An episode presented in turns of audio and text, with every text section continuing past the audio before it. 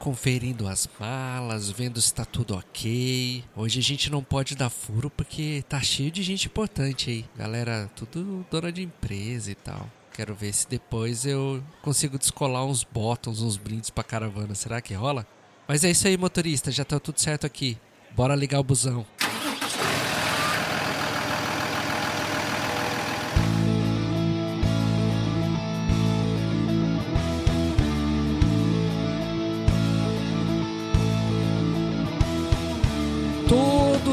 Bordo para mais um Papo no Busão.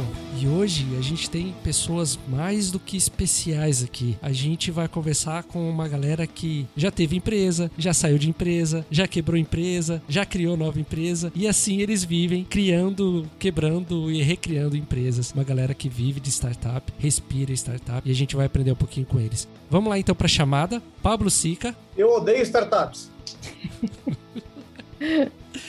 Regina Acutu. Uhul! Maringeek, né? Tem até a camiseta, não dá pra mostrar aqui porque é um podcast, mas eu estou com a camiseta da Maringeek. Silviane Curi.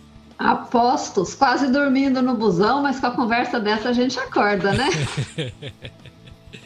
E é isso aí, pessoal. Eu chamei essas pessoas aqui porque cada uma delas tem uma história diferente, uma experiência diferente, e a gente vai aprender um pouquinho com eles. Começando pela Regina, fala pra gente quem é você, o que que você já fez, o que que você tá aprontando agora e o que que você vai aprontar. Vixe, André, você tem certeza? Porque é muita coisa, hein?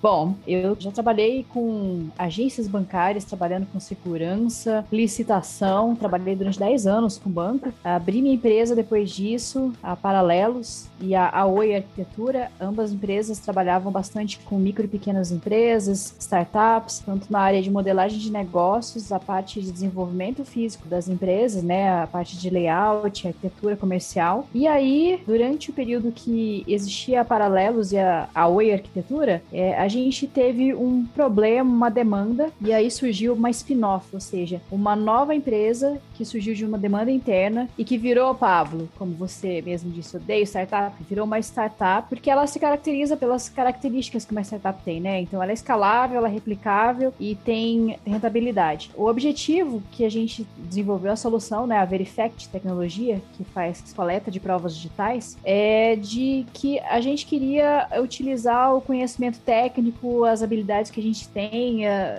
expertise para impactar um número muito maior de pessoas. Então, é, nessa jornada aí, que surgiu em 2015, quando a gente descobriu que é uma startup, eu acho que até, ah, até vocês estavam juntos aí, né? É, eu participei de um Startup Weekend, que foi em 2015, e eu nem sabia o que era esse negócio de startup. E aí fui lá para procurar um programador para Paralelos, saí sem programador nenhum, mas assim, fervilhando de ideias, falei, caramba, o que, que é isso, né? Que legal. E aí logo depois eu descobri descobri que existia um negócio chamado Campus Party e que tinha uma galera muito bacana, que tinha, né, uma caravana que ia todo ano e falaram super bem disso. Inclusive foi o Lima que me convenceu que eu tinha que ir. Eu tinha que ir tanto na, na caravana quanto na campus. E aí eu fui, né? Busão. E aí ele foi legal porque ele me colocou no segundo busão que não tinha tanta treta, né? Assim, é, entre aspas, era calma. Não existe esse negócio de calma, né? Dentro do ônibus. Lembra? Eu lembro. E ele falou assim: não, fica de boa. Eu falei assim: não, mas eles não vão colocar pasta de dente na minha orelha? Ele falou assim: não, imagina. Você foi no busão da calmaria, no, no busão da tranquilidade, não no da bagunça. Eu lembro dessa edição que você comentou aí do, do Startup Weekend, que foi a primeira vez que eu, que eu vi vocês, que eu conheci você e o Munhoz. E eu lembro até hoje do pitch que ele apresentou. Conforme ele ia falando, aquilo ia arrepiando por causa da história que ele contou. Foi sensacional. Pois é, então. E aí a gente depois disso falou assim, caramba, que negócio legal, né? Uma forma bacana de pensar é, de negócio, mas principalmente eu acho que foi é, legal porque a gente viu como replicar de uma forma exponencial tudo que a gente tinha na cabeça, sabe? Não era só em relação a um negócio, mas é alinhado com o nosso propósito de vida, com o que a gente realmente acredita. E falou, olha que legal, né? Então, depois disso, tudo quanto era coisa relacionada à inovação, à tecnologia, a evento. Depois a gente se encontrou de novo. Eu lembro também, você trabalha trabalhava numa empresa que estava lá no Unicesumar e foi separada uma sala para fazer uma demonstração para falar, olha, é, essa área aqui, né, é, é, o curso é muito bacana porque você aprende programação e vocês chamaram a atenção do, dos alunos ali, dos potenciais estudantes. Nossa, eu achei muito legal. E foi bacana porque estar nesse meio diverso, de pessoas muito diferentes de mim, foi legal porque é, eu vi assim que isso fez com que mais ideias surgissem e que eu acho que foi essencial para que a, a, as ideias aparecessem. E eu falo da Campus Party porque assim, realmente foi um transformador para mim, sabe, um divisor de águas. Não sei se para você foi ou não, assim, mas assim, tem três eventos que foram muito importantes para, acho que para crescer como gente, como pessoa. O primeiro foi o Startup Weekend. O segundo foi participar da Campus Party junto com a comunidade de Maringui. Por que Maringui? Para mim foi legal porque eu nunca tinha visto tanta gente tão diferente de mim, assim, que eu não tinha o menor contato e muito diverso. Então a gente via assim, gente que era muito fechada, muito séria e outros que eram extremamente expansivos, juntos no mesmo espaço e com respeito assim que eu nunca tinha visto em lugar nenhum, sabe? Por exemplo, uma coisa que me impactou foi quando eu vi a galera dançando ali, né, jogando, como é que é o nome daquele negócio? O Just Dance. Isso, Just Dance. E assim, era uma galera muito diferente, diferente assim entre eles, né? Eu nunca tinha visto tantos homens é, dançando no meio da galera, sabe? Isso para mim era muito novidade. E aí você foi falando, explicando, não, olha, é legal porque todo mundo se respeita e são várias tribos aqui no meio. E é muito bacana porque são tribos mesmo. Você vê assim que a campus ela nunca dorme, nunca não tem essa coisa de ter horário para as coisas. Então, se você tiver de madrugada, vai ter coisa rolando que seja programação que tá dentro do, do evento ou não, outras coisas que rolam ali. Então eu vi, eu, eu, me lembro assim, de madrugada foi muito legal que além dos cursos, das palestras, tinha uma galera que achou no meio do nada um rolo de plástico bolha. E aí foi um evento. Por quê? A galera pegou aquele rolo de plástico bolha, abriu ele inteiro, foi uns, sei lá, uns 10 metros, 15 metros de plástico bolha, e começa a juntar gente e vai criando um, um evento que você acha que não vai dar nada, mas parece que é um negócio orgânico, né? Assim, parece uma cerimônia que foi combinado, mas não foi. Ou então, assim, de madrugada tem gente vestida de dinossauro com crocs no pé, né? o que você quiser tem lá. E é Campus B, que eu sei que não posso falar porque, né, jurei, tem um pacto. O que acontece ali. na Campus B, fica na Campus B. Exatamente. Então, participei, comi pizza de 10 reais. E é isso a única coisa que eu posso falar da Campus B. Ah, e o terceiro, o terceiro evento, né? Que foi em Pretec também. É, não tem nada a ver com isso, né? Mas assim, sabe aquele negócio que você fala assim, nossa, deu um estalo aqui, caramba. A forma como eu pensava, como eu interagia com as pessoas, ele é, é completamente diferente da forma como eu acho que é mais legal, como eu posso ser mais eu, sabe? E você, Sil? Conta pra gente a sua história. Bom, a história começa empreendendo aos 5 anos de idade, quando a mãe não deixa sair de casa porque teve um sonho mal. E aí você tem que criar meios para sair para brincar, né? Então o que você faz? Você cria teatro que todos os seus amiguinhos precisam ensaiar com você para apresentar para alguém que vai fazer uma visita. E aí você faz os ensaios, faz os ensaios e brinca e brinca e brinca. E depois dessa apresentação você cobra para os pais desses amiguinhos, você cobra deles para que eles possam assistir o que os filhos conseguiram, né, realizar com aquilo tudo e depois disso a gente vai tomar sorvete. Então a gente começa muito cedo a esse processo de empreender e com isso eu acabei trabalhando na área de vendas praticamente a minha vida inteira. Então eu vendi de ferro a aviamento, tudo que você imaginar. Por 15 anos eu trabalhei só com seguro de vida. E você vender uma coisa que você não vai entregar é algo assim que, né, são 10 anos em 94, quando mudou para o plano real, eu tirava uma média de 2.500 só de comissão, de venda do mês, fora a carteira. Então era um valor assim altíssimo e é um mundo que você aprende muito. Você aprende como as pessoas pensam, como elas reagem, o que elas precisam. E com isso a gente vai vendo que tudo que a gente pensa precisa de um pouco mais. Precisa que a gente alinhe com a sociedade, com aquilo que a sociedade espera da gente, com o propósito de vida, para que, que a gente veio para esse mundo. Então, no universo das startups, eu acabei entrando em 2014, quando eu recebi um convite do Inovativa para ser agente inovativa. Eu nem sabia o que, que era inovativa, mandaram um e-mail. Ah, legal, preenchi. Você foi selecionada. Tá, para fazer o que será? Aí você pensa, né? O que eu faço com isso agora? Então, 2014 foi meio morno, assim, eu não sabia o que era o programa. 2015 eu falei, não, agora eu vou investir, eu vou conhecer o programa, vou apresentar para as pessoas. E foi aonde eu realmente ingressei nesse universo das startups, praticamente no Paraná inteiro a partir daí, porque eu fui apresentar o programa para que as pessoas se inscrevessem, para que elas tivessem a oportunidade. É, a Regina, a Regina na época apresentou aquele da bicicleta, né, Regina? Para que as pessoas pudessem se inscrever e ter a oportunidade de acelerar o seu negócio, que é um programa de aceleração. Eu saí do Inovativa em 2019, então, não, 2020, né? O último ano foi 2019. Então, é um programa que te conecta com muita coisa. Hoje eu tô como mentora voluntária e avaliadora de projetos da Aliança Empreendedora, do MIT, do Sinapse, do Centelha, do Latam. eu acredito coisa. que tem mais uns dois. É bastante. Só que é, acabam chegando na minha mão projetos que têm algum alinhamento, né? Negócios ou que não tenha e acabam tendo mais para frente, porque sempre tem um pouquinho do dedo da gente naquilo que a pessoa percebe, nos negócios de impacto. Então, existem as startups, que é o, o modelo que a gente conhece, que é a questão da aceleração, e existe todo aquele esse modelo com as características que a Regina citou, que são as startups que trabalham com negócios que geram algum tipo de resultado positivo na sociedade ou no meio, não só no meio ambiente, mas no meio em geral. E eu tenho uma paixão muito grande por esse esse, por esse nicho. E eu acabo dizendo que todo negócio, se olhar com carinho, ele tem um impacto social. As pessoas é que às vezes não percebem. E aí eu trabalho muito hoje, principalmente esse ano e o ano passado, eu tenho trabalhado bastante com startups em busca de recursos para se consolidar, para escalar. E aí fico sabendo de edital de tudo quanto é coisa que você possa imaginar, que faça sentido ou que não faça sentido para a gente, que não está no meio que a gente convive. Show. E, e, Regina, se você conheceu a Campus Party, a culpa é do Pablo. E só para constar, o Pablo era prefeito da Campus B,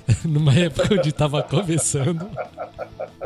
Vai lá, Pablito. A gente já conhece um pouco da sua história, um pouco dos seus perrengues que você passou ultimamente, mas a gente ainda não conhece a sua história de antes da pandemia. Conta pra gente aí a história da Legião, da loja Ned e, e tudo mais.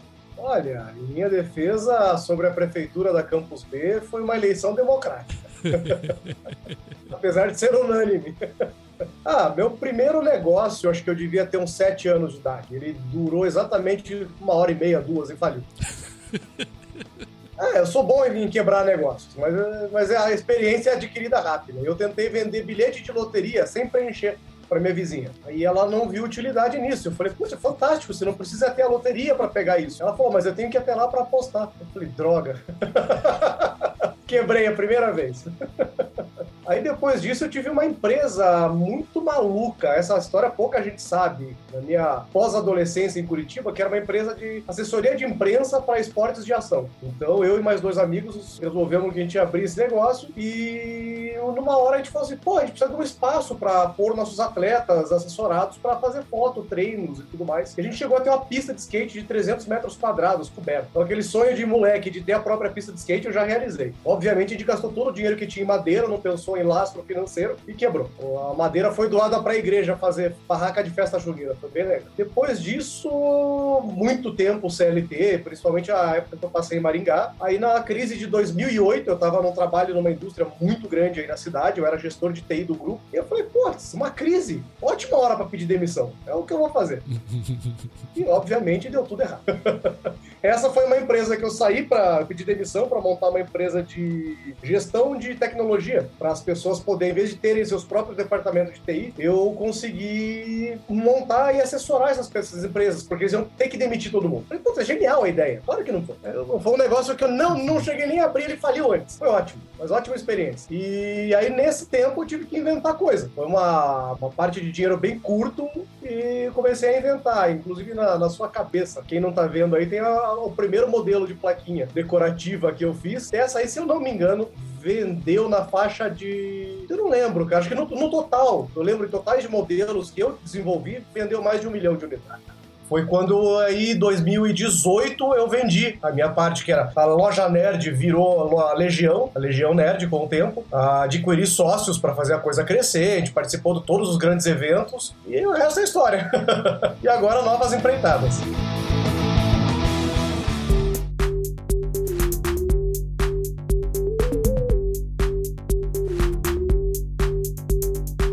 Aí, como que foi o início da loja Ned? Você começou ali na Campus Party, foi isso mesmo? começou quase que como uma piada, né?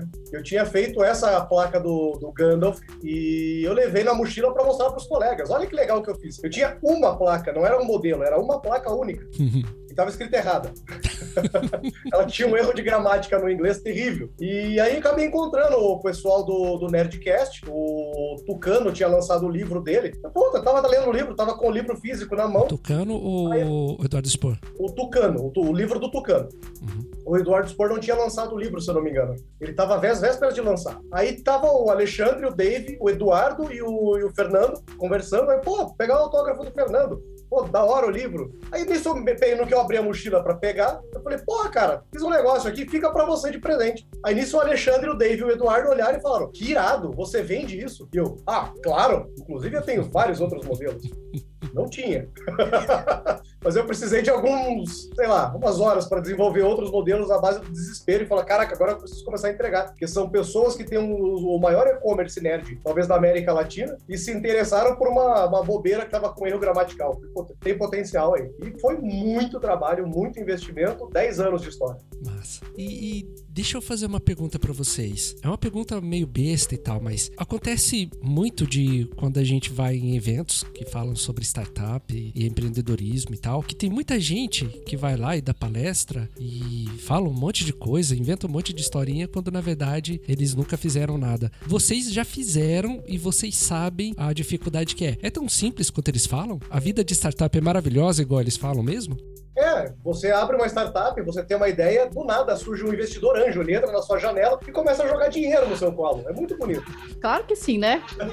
Não, mas você sabe que é, é, bem possível quando você tem tá nesse meio e ver casos que é só um PowerPoint mesmo que chega a receber investimento. Claro que às vezes nem, essa coisa não se sustenta, né? Assim, chega um momento que você fala, tá, e aí? Agora você tem que entregar realmente o que você tá prometendo. Você sabe que você tá no lugar certo, na hora certa, mesmo com PowerPoint às vezes vezes, pode conseguir investimento. A, a Silviane comentou a respeito da primeira ideia que eu tive, né, assim, que saiu do, do Startup Weekend, que era uma solução para bicicletas. A, a, solução ela não estava madura, não existia um produto realmente. Só que lá na campus tinham oportunidades. Então, naqueles grupos de chat, tinham empresas multinacionais que estavam interessadas em conversar com o que tinha de inovação lá. Aí eu me ofereci, alguém perguntou: olha, quem, quem tem interesse, quem trabalha com mobilidade urbana? Eu falei: eu tenho uma solução. Uma empresa super famosa de, da indústria automotiva veio conversar comigo. Ele falou: olha, a gente pode pensar numa parceria, preciso evoluir com a ideia, né? Mas é, acho que a gente consegue desenvolver alguma coisa junto. Então, eu vi depois histórias de outras empresas, outras startups, na verdade, que ainda tinham essa ideia aí na mão, mas não, não tinham nada em mente e foram mais adiante que eu. Só que, como eu falei, tem algum momento da trajetória que o negócio não se sustenta se você não tiver algo realmente que entregue aquilo que se propõe. Então, pra gente, não, não não foi isso que aconteceu, assim, de ter um investidor que vai lá e fala assim, nossa, que ideia legal, né? É, você tem um PowerPoint? Tenho, mas eu vou desenvolver e vai me dar um milhão de reais. Não, não rolou. Foi tudo, dinheiro do bolso, suadinho ali, então deixei de comprar as minhas coisas, deixei de comprar carro e é investimento próprio, né? Durante muitos anos. E aí, depois disso, a gente recebeu investimento sim, só que é, aí já é outra história. E aí, aproveitando a, a pergunta, né, do André sobre a facilidade facilidade. Aí agora do outro lado, é muito comum as startups procurarem a gente para encontrar um edital milagroso que dê dinheiro para elas não fazerem nada. Não é o caso de vocês, mas existem alguns que têm uma, uma pequena ideia. Não é, mas se tiver um desse, me passa. É, se eu achar, eu te aviso, Pablo. Porque aí a pessoa tem uma ideia e resolveu sair da crise com aquela ideia e fala: não, é, alguém sabe de editais e esse edital vai resolver a minha vida. E isso, nesse momento do ano passado para cá, tem sido muito comum. E as pessoas não vêm com uma ideia que ela validou, que ela testou, sabe? Que ela teve o trabalho de saber se ia ter pelo menos clientes para aquilo, reais, né? Não aqueles parentes. Os parentes não servem. Mas Droga. ela não veio com uma ideia validada, com um modelo validado, não tem um protótipo, não tem nada. Não tem nem o PowerPoint, às vezes, né, Regina? Que isso é bem comum. Nem o PowerPoint a pessoa tem. E aí você pergunta para ela: quando você precisa? 300 mil. Você tem a planilha financeira? Também não tem. Então, 300 mil, de repente, é para pagar as contas contas, é para outra coisa. Então, existe, existem oportunidades? Existem, mas elas não são fáceis como são pintadas, não. Você precisa de estrutura, você precisa estar organizado. Não é porque é startup que vai só estalar os dedos e a coisa vai acontecer. Esse mago que entrou pela janela do Pablo eu não encontrei ainda também, não, viu? Eu falo brincando porque todo mundo que via a minha vida na época de Legião, principalmente, ficava encantado, né? Porra, o Pablo segunda-feira tá em Brasília, quarta ele tá em Recife, sexta-feira Rio Grande do Sul, e às vezes ele volta fim de semana e posta uma foto no evento tipo na Comic Con. E eles não entendem que às vezes eu vejo só o aeroporto, rodoviária ou a estrada, eu não vejo a cidade, eu não consigo sair, eu, eu, eu chego tão cansado nos lugares que eu, eu só entrava, trabalhava, ia pro hotel dormir quando tinha hotel, porque às vezes você tinha que fazer bate-volta. E muitas vezes dirigindo, é terrível isso. E não é diversão, é negócio, né? Você tá indo lá é. pra, pra fechar contrato, falar com as pessoas que são importantes pro seu negócio, agora curtir mesmo. N não são férias, né? É, é, o contrário. O pessoal, quando chegava de férias, falava, vamos viajar pra algum lugar? Eu falava, não, quero ficar no sofá, gente. eu sempre fui o, o rebelde, o renegado dessa parte dos investimentos, como pequeno negócio. Porque eu, quando eu ia fazer os projetos e pedir investimento para fora, ninguém nem entendia o mercado mercado, porque era um mercado que não existia na época. Então, assim, é, hoje eu tenho, tinha, né, como vendia a empresa, lá tudo no passado. É, na época da, das placas, os concorrentes copiaram o tamanho das placas. E é um tamanho que eu criei porque eu tinha uma limitação de máquina. Hoje é um padrão de mercado. Então, não tem como alguém querer investir no mercado que nem existia. Foi criado e lapidado do zero. Então, eu tive que criar o mercado, os concorrentes e até as leis. E, algumas leis de paródia do Brasil, a gente sabe que eu dei uma cutucada lá. Em alguns estúdios de ratos famosos, casos que teve que mexer em lei nacional. Mas isso é problema para quem ficou, não para mim. Deixa eu aproveitar o gancho e perguntar uma coisa aí para vocês três. Primeira coisa que as pessoas falam é, quando estão nesse meio de startup, de, de, ideias inovadoras tal, é: nossa, eu tenho uma ideia genial, assim, só que eu não vou contar para ninguém que ela vale um milhão e aí vão me copiar. E aí, na opinião de vocês, o que, que vocês acham? Ideia vale alguma coisa? 99% das vezes, não só as pessoas, como eu também fazia isso, eles tinham produtos e não negócio. É completamente diferente. Olha, eu tenho um produto. Ok, você ter um produto e esse produto ser um negócio é completamente diferente. Às vezes a validação é igual, oh, meu, minha mãe falou que eu sou bonito. Olha, fera, desculpa, mas não conta, sabe? Tem que ter validação mínima de mercado. Pô, faz, é, os exemplos que a gente costumava dar é, se você quer brincar de vender caneca personalizada, cara, vende para fora, vende cinco, seis canecas, pelo menos você gera um número mínimo para começar a entender o mercado, a dificuldade do mercado, de pôr, pôr para vender, de, é, propagação de propaganda, é tudo muito complicado. É, inclusive eu tenho uma uma ideia que eu não vou contar para ninguém, que é ajudar o pequeno produtor, que eu tô em conversa com o Pablo para ver se a gente consegue desbancar isso aí, mas eu não vou contar para ninguém essa minha ideia, que é ajudar esse pequeno produtor a encontrar clientes e ajudar os clientes a encontrarem produtos mais orgânicos, naturais, mas eu não vou contar essa ideia para ninguém. Inclusive, se, se você tiver alguém aí que possa fazer investimento nessa minha ideia, que eu não tô contando para ninguém, você fica à vontade, tá? Inclusive, eu tô com um contrato de vesting numa startup startup muito parecida com a ponta desse, dessa tua ideia. Então, assim, a gente tem, tem ideias, aí, aí eu também tenho algumas ideias que eu também não vou contar para ninguém, que podem, de repente, te ajudar com algumas coisas. Mas aquilo que a Regina comentou sobre a questão da ideia é muito interessante, porque nos eventos de startup, a Regina, à frente de, de alguns Startup Weekends, me convidou algumas vezes para estar lá como mentora, como, né, de diversas formas a gente participou desses eventos era muito comum uma pessoa lá no meio dizer: Eu tenho uma ideia, mas aí a pessoa não, não dá subsídios para que você oriente, para que você ajude e quer que você indique qual é o caminho para ela achar o pote de ouro no final do arco-íris. Aí você indica o final do arco-íris, né? Porque não tem outro caminho. Como é que você vai dar uma orientação para alguém que não te conta o mínimo do que você precisa saber para dizer: Olha, aqui você encontra, aqui você não encontra, mas é muito comum as pessoas pensarem que só a ideia vale alguma coisa. Não não, ela só vale se você executar. E a outra coisa vinculada a essa, essa questão da ideia é a parte da inovação. Sua ideia é inovadora? É, é tão inovadora que ninguém tem. Aí você pergunta quais são os concorrentes? Nenhum. Aí você vai ver, é a coisa mais comum que tem. Então a questão da inovação e do segredo é algo que precisa ser muito bem esclarecido. As pessoas precisam mesmo pensar melhor e falar assim: não, para mim, pessoalmente, ideia é uma coisa que fica pulando de cabeça em cabeça até que alguém execute. Então, a partir do momento que você pensou e não fez nada com ela, ela vai para a próxima cabeça, ela deixou de ser sua. Então agarra, né, Regina? Isso aí. Ô, Pablo, vou te entrevistar então, pode? Pô, claro. Ó, eu acho que é legal, é, eu acho que, assim, eu não, não sei o que é, a sua trajetória, a história que aconteceu em relação à Legião, porque quando eu te conheci, você ainda estava com o e-commerce no começo, acho que você estava com a placa ainda, né? E eu lembro que eu ganhei dois pins, eu tenho esses botões até hoje aí. É, Esse é um problema que eu já identifiquei. Eu, faço, Ah. eu, fazia- eu ainda faço produtos com qualidade muito alta, duram muito. Tá vendo? Olha lá. Tem aí o que o 10 anos consumidor faz? Não compra mais. Por quê? Ó, já faz, sei lá, não sei quantos anos, tá lá ainda, né? Mas aí eu sei que você tava com o começo do e-commerce e depois esse negócio cresceu bastante, né? Você conseguiu um modelo de negócio, ou seja, não era só o produto. Você deu sinergia, deu match no produto entre o mercado e o produto, ou seja, você já achou o seu nicho de mercado. E me fala um pouco aí, o que, que aconteceu depois? Que você já tinha descoberto que você tinha um canal de vendas legal e você falou que aí que, né, é, começou a viajar muito durante esse período. A virada foi quando eu deixei de ser loja nerd, que era um e-commerce que eu tinha sozinho, e eu, com outros colegas de São Paulo, foi quando eu acabei mudando para São Paulo até, resolvemos nos associar. né? A gente fala adquirir o sócio, porque sócio é tipo doença, né? é, é complicado. Mas assim, eu brinco com isso porque assim, é, no começo não era piada, é, era Legião Nerd, Nerd era um nome obrigatório em todo o comércio desse segmento, e Legião que a gente era muito sócio, tinha muito cacique para pouco índio a coisa, sabe?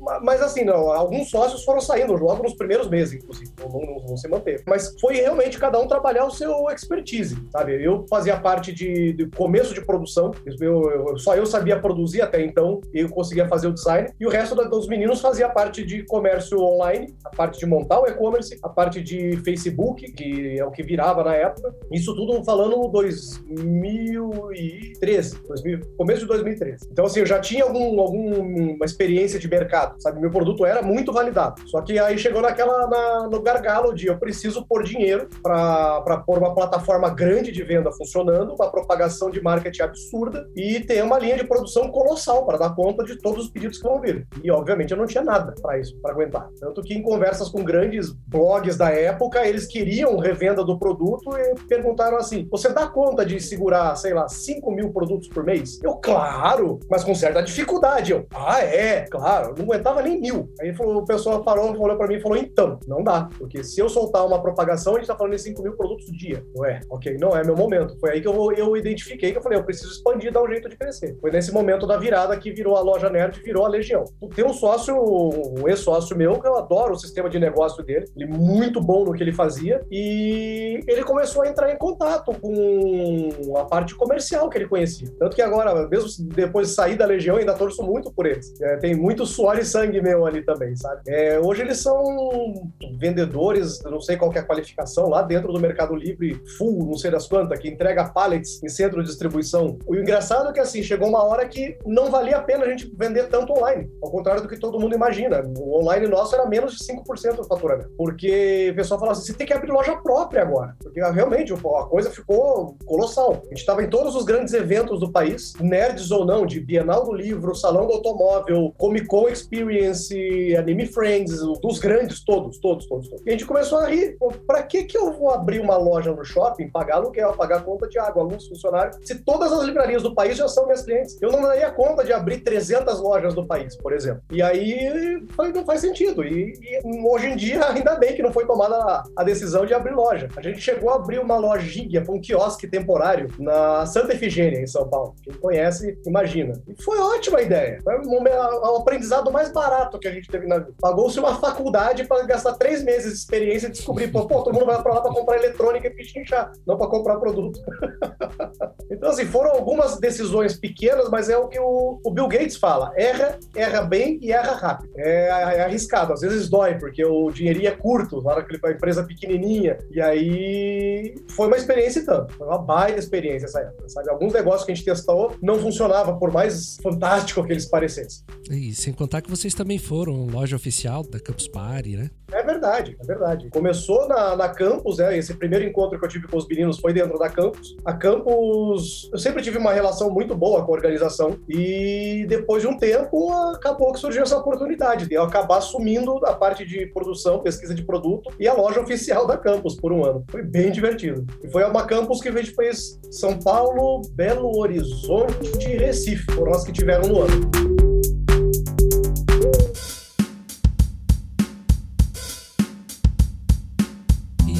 Falando em Campus Party, ô Sil, você também teve uma experiência com a Campus Party, inclusive com stand lá dentro, né? É, eu também já estive do outro lado. Montamos uma startup em 2013, eu, a Soraya, porque ela precisava ampliar o acesso dos adolescentes a, aos cursos técnicos do, do.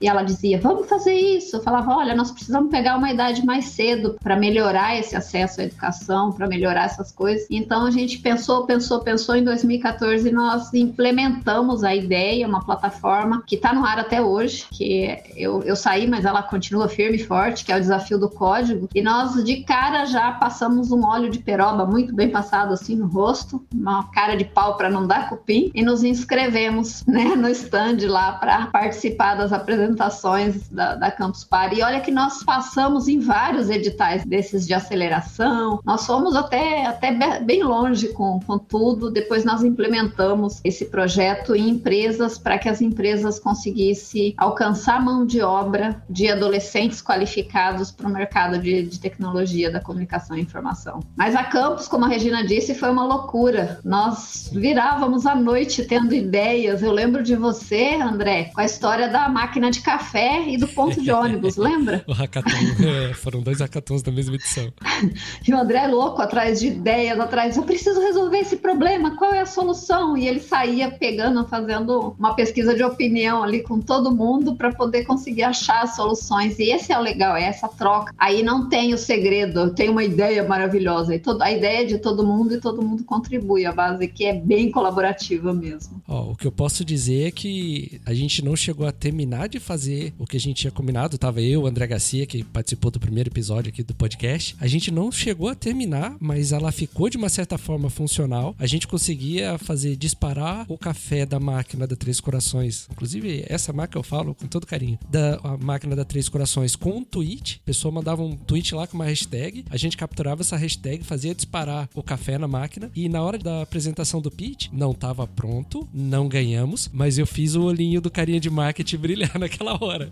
Eu lembro até hoje. e se a gente contar que isso foi em 2016, pois né? E a é. automação de todo esse processo começou bem depois, você já estava bem na frente. Pois é, e foi, foi uma história sensacional. Mas vamos se encaminhando aqui pro nosso fim. Regi, conta pra gente o que, que a sua empresa faz, para que, que ela serve, qual problema ela resolve assim, né, a gente detectou o problema também, a, a, é a dor no mercado validando antes da, da, solução. O que que aconteceu? A gente se comunica hoje, é óbvio, né, por, por canais digitais, então é, todo mundo se fala pela, pelo WhatsApp, Facebook, Instagram, e-mail, e-mail nem tanto, né, e-mail é mais uh, meio corporativo, mas é, a gente lá, lá atrás precisou usar esses materiais como prova no processo. E aí a gente falou assim, beleza, mas como é que faz para fazer o registro, né? Deu um trabalhão para fazer a coleta do material dessa conversa de WhatsApp WhatsApp tal, a gente descobriu que usavam cinco sentidos humanos para fazer o registro desse material. Ou seja, você vai no cartório e aí o tabelião, ele. Você abre, ó, para programador, isso é bem absurdo, né? Se eu falar assim, ó, você vai no cartório, você vai lá e mostra a, a tela do seu computador e aí ele vai escrever o que ele vê, o que ele ouve. Eu falei, peraí, mas não tem técnica forense? Não,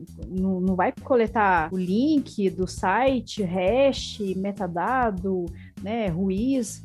Não. É, alguns cartórios no Brasil fazem isso, mas são raríssimos. E aí a gente começou a investigar. Tá, mas existem outras possibilidades? Tem. É, você pode acionar um perito técnico forense que pode fazer a coleta dos materiais. Ou então, se alguém tiver um conhecimento técnico também, né, faz o registro. Então, gente, vocês sabem, né, mais do que eu, dá para coletar esses, esses conteúdos para comprovar que esse material realmente é aquilo que diz ser e vem de onde diz ter vindo. E print, obviamente, não é uma prova confiável, porque é muito fácil de falsificar. Então, se se, sei lá, em 2015 tinha uma certa dificuldade ali para você entender pelo menos de Photoshop, em 2021 é só você digitar no Google what's fake, o que for que você quiser, tem ali facinho, não precisa ter habilidade nenhuma. Você vai ter uma tela igualzinha do seu celular ou do, do seu computador. Então, assim, é, como a gente viu que não tinha uma solução que fizesse uma coleta de, desses conteúdos de forma técnica adequada, né? A menos que você seja um perito, seja um policial, as soluções para qualquer pessoa não eram disponíveis. A gente então desenvolveu um processo que faz esse registro. Qualquer pessoa que tem acesso à internet faz uma conta na Verifact, igual você cria uma conta no Facebook, por exemplo, e aí compra créditos e faz o registro da fonte original. Então, basicamente, o que a Verifact faz é coletar provas de conteúdos da internet para utilizar em processo, é, em denúncia ou então só por precaução. Então, até membros da, da, do Maringeek já utilizaram essa solução, né? A gente teve um caso, a gente teve. Uh, tô falando a gente porque eu também sou né, membro da comunidade Maringeek. A gente descobriu que tinha outra pessoa utilizando a marca, o nome Maringeek, sem ser da comunidade, para fins comerciais. E aí a gente falou assim, poxa, como é que a gente vai combater isso agora, né? É, é muito diferente, muito distinto o uso da marca Maringeek. E assim, não tem nada a ver com, com, com a ideia da comunidade, que é de não é explorar comercialmente essa marca. E aí, é, orientados por advogados, a gente viu que era importante primeiro registrar a marca para a gente ter o direito de uso. Conseguimos, finalmente, né? Depois de um ano ali de, de processo. Foi isso, né, Lima? Um ano? Sim. Não sei se chegou a um ano, mas foi um tempinho. Pelo menos mais de sete, oito meses, no mínimo. Juntando vaquinha ali, né, para poder pagar toda a parte do processo, conseguimos a marca. E aí é importante, assim, durante o processo, comprovar que realmente existia anterioridade de uso. Ou seja, olha, lá em 2014, 2015, quando que tem Maringeek aí? É 2013? 2012, 2013, né, Pablo, que a gente criou o nome tinha evidências, né, de que existia esse nome, já era utilizado pela comunidade, já tinha uso e tinha sido divulgado amplamente pelas redes sociais, por sites, a gente tinha até site, né? Então, é, até, nossa, tenho adesivo com orgulho do meu computador, do meu notebook ali, ele tá velhinho, já desgastado, mas tá lá. Então, é, registrar esse conteúdo dizendo, olha, em determinado dia horário, aquele conteúdo estava na internet, que já tinha prova para que esse material fosse comprovado que a marca já estava sendo usada foi importante. E além disso, assim, a gente tem casos de membros que tiveram problemas de crimes contra a honra na, no WhatsApp, racismo, é, ou então quebra de contrato, e registrar esses materiais foi essencial para que pudesse combater esses crimes na internet. Então, o que basicamente o Verifact faz é dar ao usuário comum a habilidade técnica de um perito forense para usar como prova né, no processo. Show. E você, Sil? Quais os projetos que você está trabalhando? E o que, que você tem montado aí para o futuro?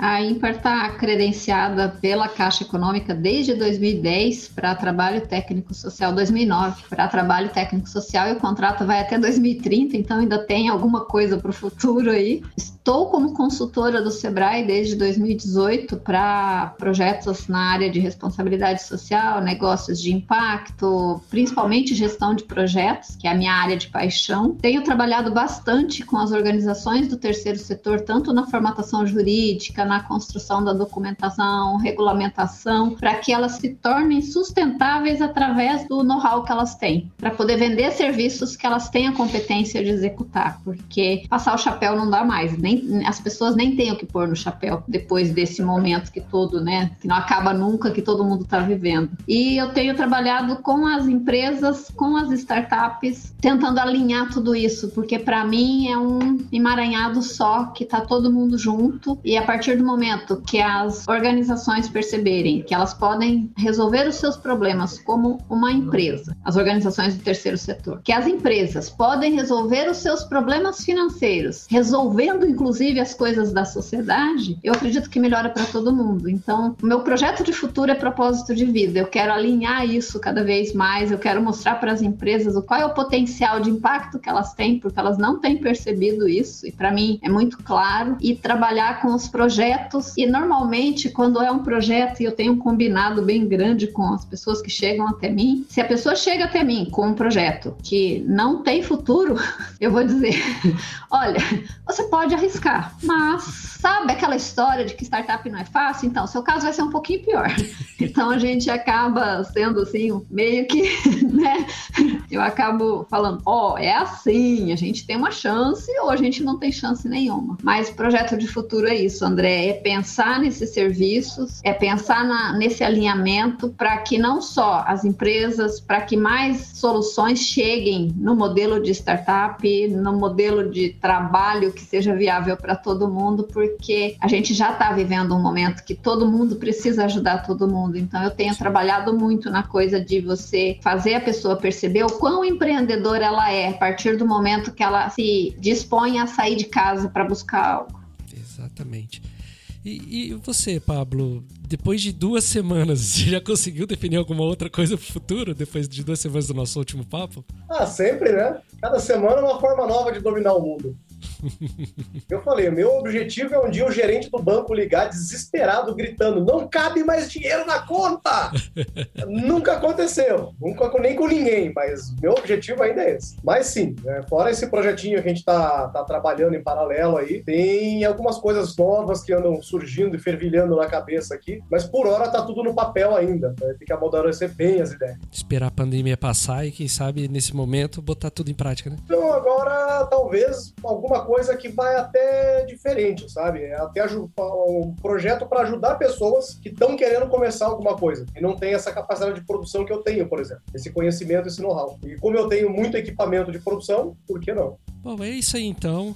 O motorista já está desligando o motor aí. A gente está chegando ao fim do nosso papo. Eu queria agradecer a presença de vocês aqui, esse papo com vocês. Vocês que eu considero como mentores para um monte de coisa que eu penso em fazer. Vocês que eu tenho como modelos e como objetivos de ser como vocês. Agradeço demais a presença de vocês, o papo de vocês. A gente vai ficando por aqui. Vocês gostariam de deixar a rede social de vocês? O Instagram, arroba labsecretobr. Eu não tenho mais redes sociais pessoais, porque como eu, tô, eu apliquei a regra da avó e não, não faz mais sentido para mim, que é, eu vou postar isso. E a avó fala, por quê? Para as pessoas verem. Mas por quê? Mas olha, é comida, avó. Mas por que, que as pessoas vão querer? Então eu saí de redes pessoais.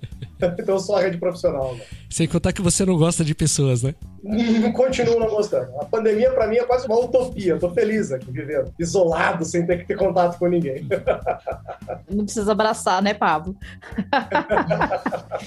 ninguém, ninguém rela. Ótimo. Regi? Assim, quem estiver ouvindo, se puder seguir a Verifact na, nas redes sociais, no Instagram principalmente, a gente precisa de seguidores. É importante. Verifact Brasil, porque dá um trabalho para conseguir gente, viu? Assim. E pra gente é super importante realmente, assim. Então a gente só consegue alcançar mais gente se tiver esse número de pessoas. Mas valeu aí, Lima. Foi muito legal e, assim, principalmente foi bacana porque é, lembrou um pouco as edições da Campus, né? Assim, já que a gente não pôde participar no passado, mas é, me lembrou de muitas coisas legais, muitos momentos. Eu acho que o bacana é ter uma comunidade realmente que se ajuda, sabe? Eu acho que participar desse podcast é também é, me conectar de novo com essas pessoas e participar da, da comunidade Maringui, que é muito legal, exatamente por conta disso, assim, de a galera não tá lá só pra ir junto, né, com a vaquinha, juntar uma grana para ir para um evento. Você, você tem uma rede realmente muito forte que se ajuda ali e que são verdadeiros amigos, assim. Eu vejo que é, o que a gente, assim, né, conheci você lá atrás, lá em 2000 sei lá, 14, não sei, mas a gente continua amigo, trocando ideia, né, crescendo, evoluindo. Você mudou de emprego, de cidade, Silviane também. Se não fosse Silviane para me falar, olha, existe esse negócio chamado Inovativa Brasil, tem outra relacionada a é, tal coisa. Nossa, Silviane me deu muita dica. Inclusive, olha, um dos melhores programadores que trabalhou na Verifact, né? Também indicação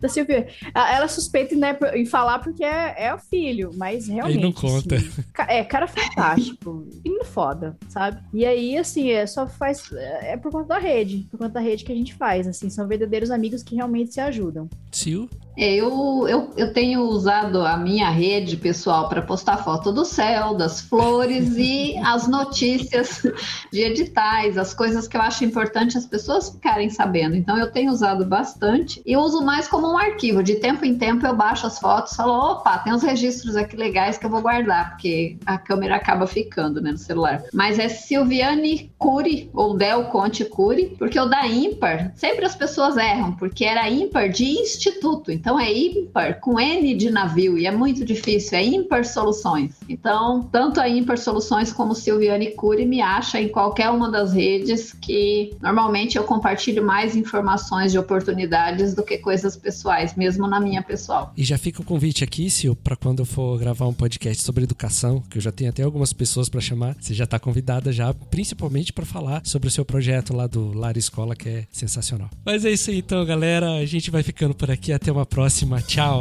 Falou. Tchau. Obrigada. Uh!